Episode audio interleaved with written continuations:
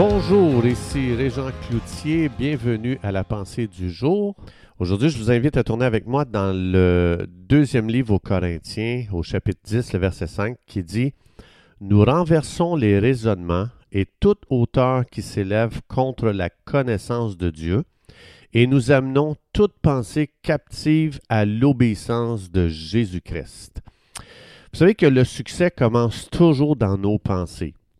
Et c'est pas pour rien qu'ici, le Saint-Esprit nous explique comment c'est important de, vraiment prendre le contrôle de nos raisonnements, de, nos pensées, d'amener toute pensée captive à l'obéissance de Jésus.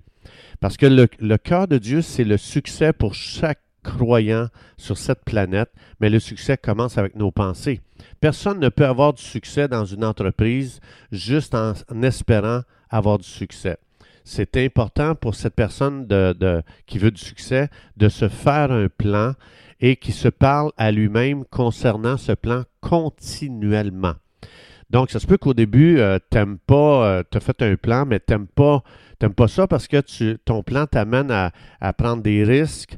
Euh, donc, il y a beaucoup de craintes qui viennent au début, c'est l'inconnu, mais euh, tu vas agir peut-être sans émotion parce que tu es en train de suivre un plan mais éventuellement, tes émotions vont, suivre et euh, ils vont vraiment naître à partir de, de voir ton plan commencer à progresser.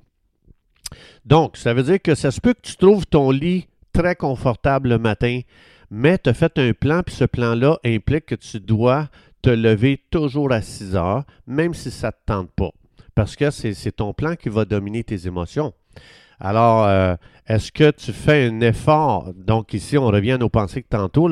Est-ce que j'ai un plan pour justement ne pas laisser n'importe quelle sorte de pensée habiter dans mon esprit? Est-ce que je fais un effort pour sélectionner les pensées ou bien je médite sur n'importe quelle pensée qui traverse mon esprit, même si ces pensées-là sont en total désaccord avec le plan que tu as fait pour ta vie? Parce que quand tu as des pensées contraires à ton plan, est-ce que tu fais comme ça dit ici dans 2 Corinthiens 10.5, est-ce que tu les amènes captives à Jésus? Donc, tu dois choisir tes pensées parce que l'ennemi, lui, va t'en proposer. Donc, c'est pas pour rien qu'il va te proposer des pensées de découragement, d'abattement. C'est des pensées qui vont te diminuer, qui vont t'abaisser, qui vont te détruire, qui vont vraiment créer une pauvre image de toi-même, qui vont même euh, te, pousser au suicide. Mais c'est à toi de les rejeter. Donc, on doit choisir. Dans Philippiens 4.8, ça dit que tout ce qui est vrai, que tout ce qui est juste, que tout ce qui est pur, que tout ce qui est aimable, que tout ce qui est digne de louange soit l'objet de vos pensées. Il est en train de dire ici, euh, si jamais il y a des pensées contraires à ça, tu dois les rejeter. Parce que nous gagnons ou nous perdons nos batailles basées sur la guerre qui est remportée dans nos pensées d'abord. C'est pour ça que c'est très important d'apprendre à penser avec la parole de Dieu et d'aligner mes pensées avec les pensées de Dieu. Parce que Dieu pense toujours, euh, c'est toujours des pensées de vie, des pensées de joie, de paix, c'est toujours des pensées de bonheur, c'est toujours des pensées qui sont en santé.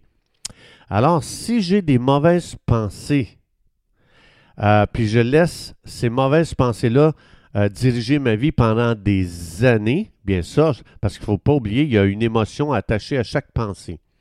Donc, ça veut dire que j'ai créé un monde d'émotions qui est non santé. Maintenant, si je veux faire un changement, c'est vrai que ce ne sera pas facile parce que j'ai tellement passé par ce sentier-là dans mes pensées toute ma vie que là, ça va me demander une discipline. Donc, pour justement dire, attends un petit peu. Est-ce que cette pensée-là est alignée avec ce que Dieu dit dans la parole de Dieu? Non. Alors, je, la rejette. Je vais même la lier parce que je la lis au nom de Jésus, j'en veux pas. Et je reçois les pensées de Dieu. Mais je vous le dis, le résultat que ça produit, ça n'en vaut la peine. Donc, dis jamais que, ah ben moi, tu sais quoi, je suis une personne émotionnelle, puis j'y peux rien. Ça, c'est un mensonge. Tu peux prendre le contrôle de tes pensées. Dieu dit que tu peux le faire.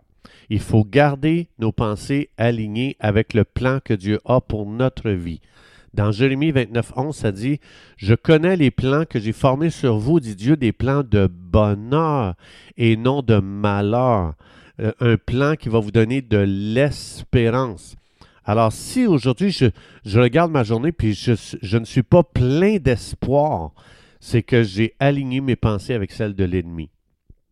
Parce que si tu, si je commence à penser avec Dieu, l'espérance va naître dans mon cœur, la joie va naître, la paix va naître, la conviction va naître, l'assurance va naître.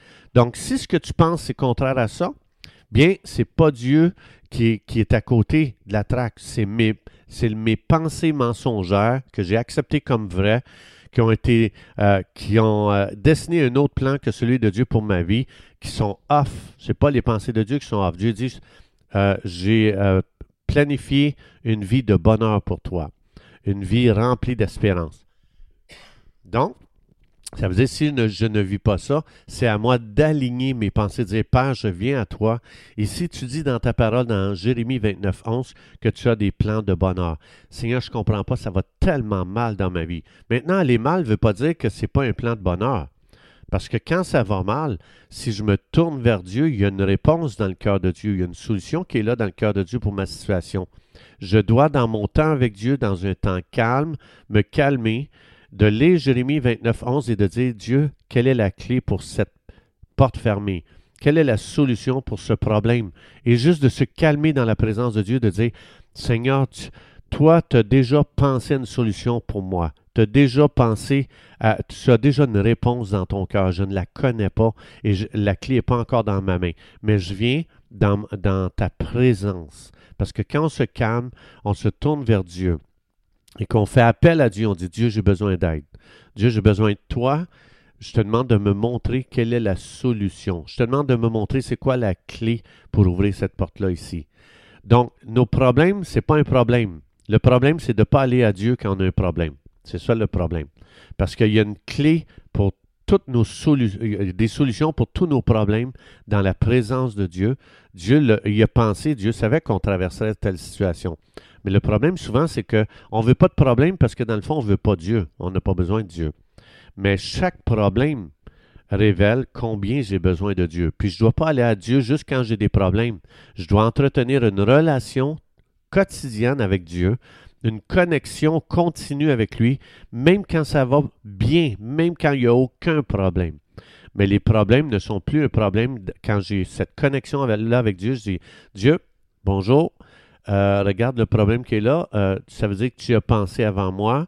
Donc, si tu as pensé avant, avant moi, tu as la réponse à ce problème.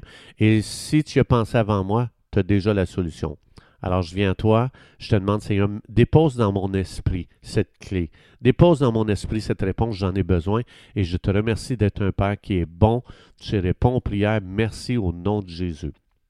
Vous allez voir combien Dieu est fidèle, combien Dieu pourvoit à nos besoins et combien Dieu est là avec nous dans toute situation.